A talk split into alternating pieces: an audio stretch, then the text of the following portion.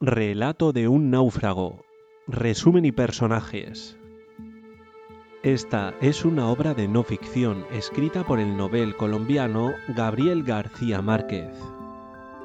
La historia, basada en hechos reales, narra la increíble travesía de Luis Alejandro Velasco, un marinero colombiano que sobrevive a la deriva durante 10 días en el Mar Caribe.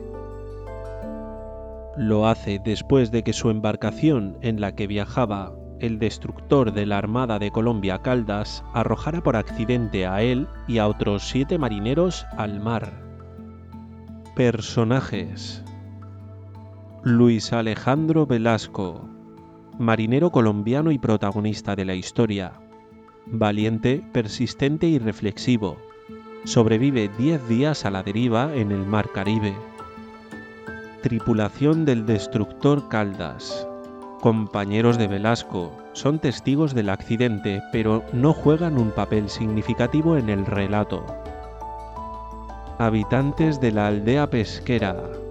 Son los pobladores del lugar donde Velasco llega tras su odisea. Rescatan y ayudan a este cuando llega a tierra. Gabriel García Márquez, el narrador, periodista y escritor, relata de manera objetiva y detallada la historia de Velasco.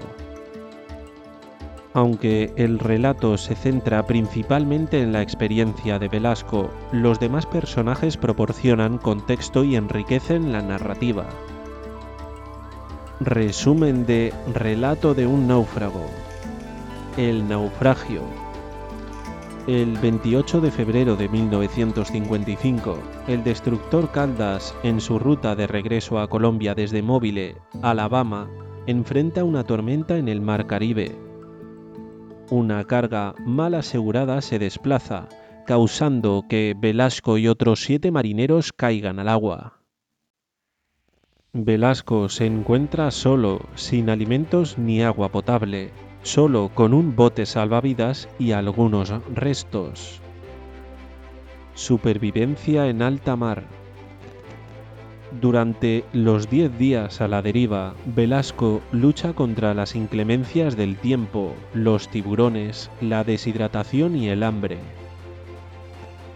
Pese a las alucinaciones y la desesperación, muestra una impresionante voluntad de sobrevivir se alimenta de gaviotas y peces que logra capturar con sus propias manos y bebe su orina para intentar aplacar la sed. Lucha interna y reflexiones. A lo largo de su Odisea, Velasco reflexiona sobre su vida, sus decisiones y la perspectiva de una muerte inminente. Su lucha no es solo física, sino también una batalla mental y emocional.